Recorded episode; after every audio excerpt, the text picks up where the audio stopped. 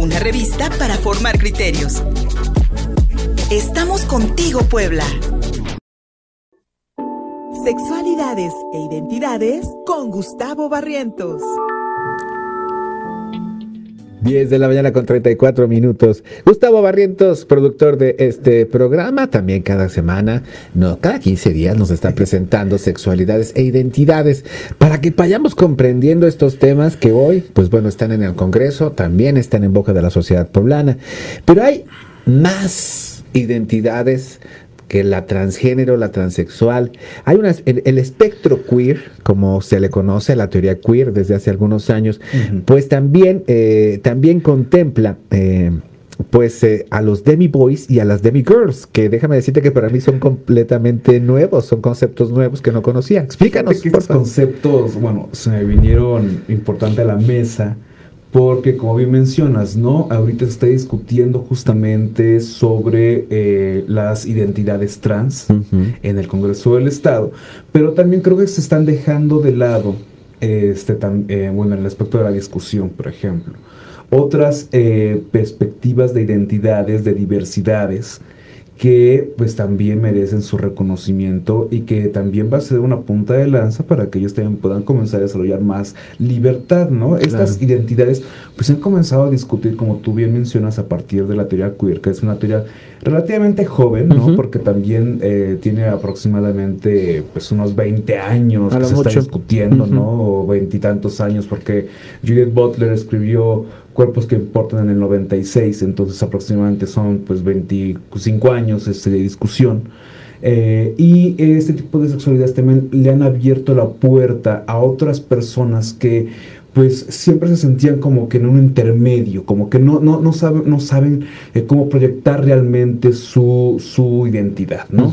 En este caso estoy hablando de una proyección de, de género, que te acuerdas que ya habíamos hecho una, especificación con la persona galleta, en la que eh, rápidamente pues eh, tenemos el sexo, que es la parte de los este, órganos sexuales, que es lo que va a caracterizar entre hombres y mujeres, también está la parte del género que está en, nuestro cerebro, que es así como que lo, que pensamos, lo que sentimos, eh, y después la, orientación que va a ser lo que deseamos, lo que, lo que le sentimos afecto, y la proyección del género va a ser el resultado de esta concordancia que va a tener el individuo entre su cerebro y entre también sus órganos y sus afectos, y va a proyectar ese género. Mira, nada más. es, como, es como es como es, un, todo. Es un todo, exactamente. Es un todo, todo está conectado y al final de cuentas todo incide en tu persona. Totalmente. En tu personalidad. Entonces está este caso de estos de estas personas que eh, pues sienten que invariablemente hay un lado que va a irse más allá que eh, una parte del género que pueden o no proyectar. Entonces puede darse el caso de que estén los demi boys, que son personas que tienen eh, pues una preponderancia hacia lo masculino, pero no completa. Ok. Ok, entonces que hay una parte de ellos que va a ser femenines. Okay, que va que va a ser eh, que va que va a completar ahora esta parte puede oscilar esta parte mayoritaria puede oscilar. Hay días en los que va a ser mayor, hay días en los que va a ser menor. ¿Ok? También dependiendo la confianza del individuo. Ah, Entonces va a sentirse muchísimo más em, en plenitud, en concordancia con, a lo mejor un día va a poder expresar más o menos su masculinidad. Y en el caso de las demigirls, sí. pasa exactamente lo mismo, pero con hacia lo femenino. Ok. Entonces, no sé si recordarás, por ejemplo, esta película que se llama Amor sin Barreras. Ajá. West Side Story. Y hay un personaje que los teóricos afirman como tomboy. Ajá. Ok. Que en este caso era una chica demi boy. Ajá que era una chica masculina. Exactamente, que era parte de la banda de los puertorriqueños, me parece. Son puertorriqueños, Así Es. Y entonces, I wanna live in America. exactamente. Entonces, y en su época fue así como de qué chistoso, ¿no? ¿Por qué lo hace? ¿Por, por qué se viste por hombre por gusto para poderse integrar al grupo de los hombres? Ajá al pues, grupo de la banda. Ajá. Y en ese momento tú dices, bueno, lo hace para integrarse o lo hace, pero ya si te pones a pensar realmente, es un es, es, la- es de las primeras pues eh, muestras cinematográficas de un demi-boy Ujú. que se siente acorde con, con su masculinidad Sí. dentro de este grupo para eh, sea por la razón que sea, pero ya es su identidad.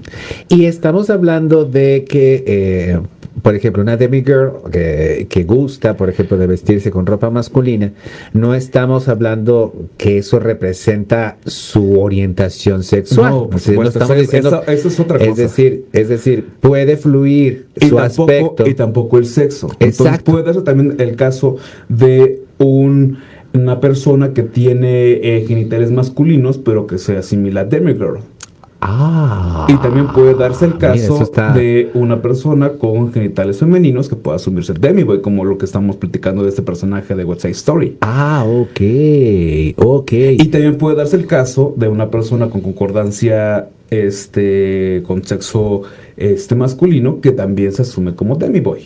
Ok. Entonces, a- hay muchas variantes. Sí, son, sí. Y eh, aquí, lo, aquí lo importante es eh, reconocer el hecho de que también las demigirls y los, y, y, y los demigirl y los demiboys, Demiboys, perdón, ajá. este, creo yo que también se, se deben enfrentar con muchos problemas de discriminación y de Claro, poco me entendimiento. de un investigador que tiene cincuenta y tantos años. Sí. que decía es que yo nunca no, no encontraba esta asimilación, no sabía si sentirme eh, travestido, si era mi identidad realmente o no, o sea, no, no sentí esta comodidad hasta que evidentemente se han permitido estas discusiones de género Ajá. y ya ha podido ya encontrar un equilibrio en su identidad y justamente también porque también te propuse este tema porque estábamos discutiendo también el caso de una persona que conocemos Sí. que seguramente es demigirl, es seguramente, o demiboy, Ajá. y que, y que también puede provocar que en este no reconocimiento, pues el, el individuo puede caer en adicciones, que puede caer en rechazos, que puede caer también en prejuicios, que En puede depresión. caer en depresión, exactamente. en depresión, eh, porque no se entienden, o sea, más bien, se enfrentan a una sociedad que no los comprende, que les está, que les está pidiendo un, Y un- que el un- mismo individuo tampoco se comprende. Tampoco se comprende porque lo que se le presenta es un aspecto muy binario, o sea, o eres hombre o eres mujer. Exactamente. Y esta fluidez de ir y venir de lo masculino Mira, a lo femenino, Piensa que en, entre el negro y el blanco hay una enorme cantidad de, De grises. colores. Y de colores. de colores, pues sí, porque dicen que el negro es la, co- es la concentración de todos los Exactamente. colores. Entonces, en este binarismo entre negro y blanco, pues evidentemente hay un enorme abanico. Y sobre todo para que los chicos, las chicas, las, los chiques entiendan, este, se comprendan, encuentran este, encuentran estos canales y no lleguen a estos puntos de la persona que y no conoce. es que haya una moda. No. Y no es que- sino simplemente hoy en día se están discutiendo Exacto. términos que en su momento no fueron mencionados o No. no fueron establecidos. que no se comprendían, a los cuales no les teníamos, no les teníamos nombre, no les habíamos puesto nombre a todo, a, todas estas expresiones de la sexualidad, de la identidad, eh, eh, no las conocíamos y lamentablemente en este desconocimiento, que no es moda, sino pues sí hay un discurso que se está imponiendo porque se tiene que hablar de ello, porque si no, mucha gente no se Y porque encuentra. afortunadamente el internet lo ha permitido, Sí. porque si no, tampoco se Ta- habría es cierto, esta discusión. Es cierto, el Internet también ha permitido que esta información se comparta para que entonces las personas que se identifican con una demigirl o un demiboy se encuentren y no lleguen a puntos trágicos, incluso hasta el suicidio. Eso es lo que es. no queremos. Y Exactamente. para eso tenemos que informarnos. Mi querido Gustavo Barrientos, ¿dónde te encontramos, amigo? En Twitter, arroba Gusipacio y en mi página de Facebook, Gus Barrientos. Muchísimas gracias. Y nos vamos a la pausa porque vamos a regresar con música. Es jueves de Puebla y sus estrellas y Erwin Bustos nos va a presentar la dualidad artística de Carlos Monfil. Pausa y seguimos contigo, Puebla. Síguenos en Facebook y en Twitter. Estamos contigo, Puebla.